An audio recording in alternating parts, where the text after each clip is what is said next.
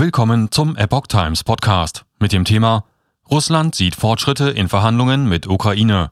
Ein Artikel von Epoch Times vom 9. März 2022.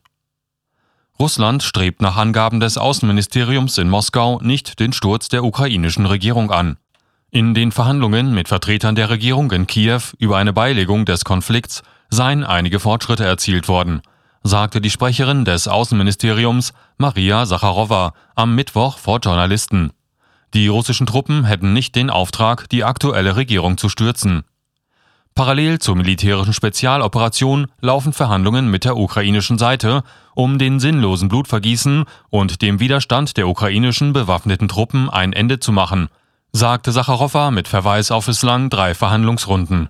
Eine weitere Runde werde sich vor allem um Fluchtkorridore für Zivilisten drehen sagte die Ministeriumssprecherin.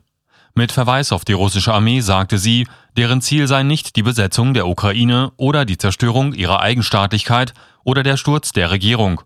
Das Vorgehen der Armee sei nicht gegen die Zivilbevölkerung gerichtet, sagte sie. Der ukrainischen Regierung warf Sacharowa vor, Bemühungen zur Evakuierung von Zivilisten zu behindern.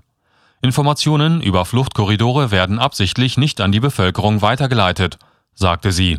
Menschen, die das Land in Richtung Russland verlassen wollten, würden gezwungen, sich Richtung Westen in Sicherheit zu bringen. Rund zwei Millionen Ukrainer würden gerne nach Russland gebracht werden, sagte sie.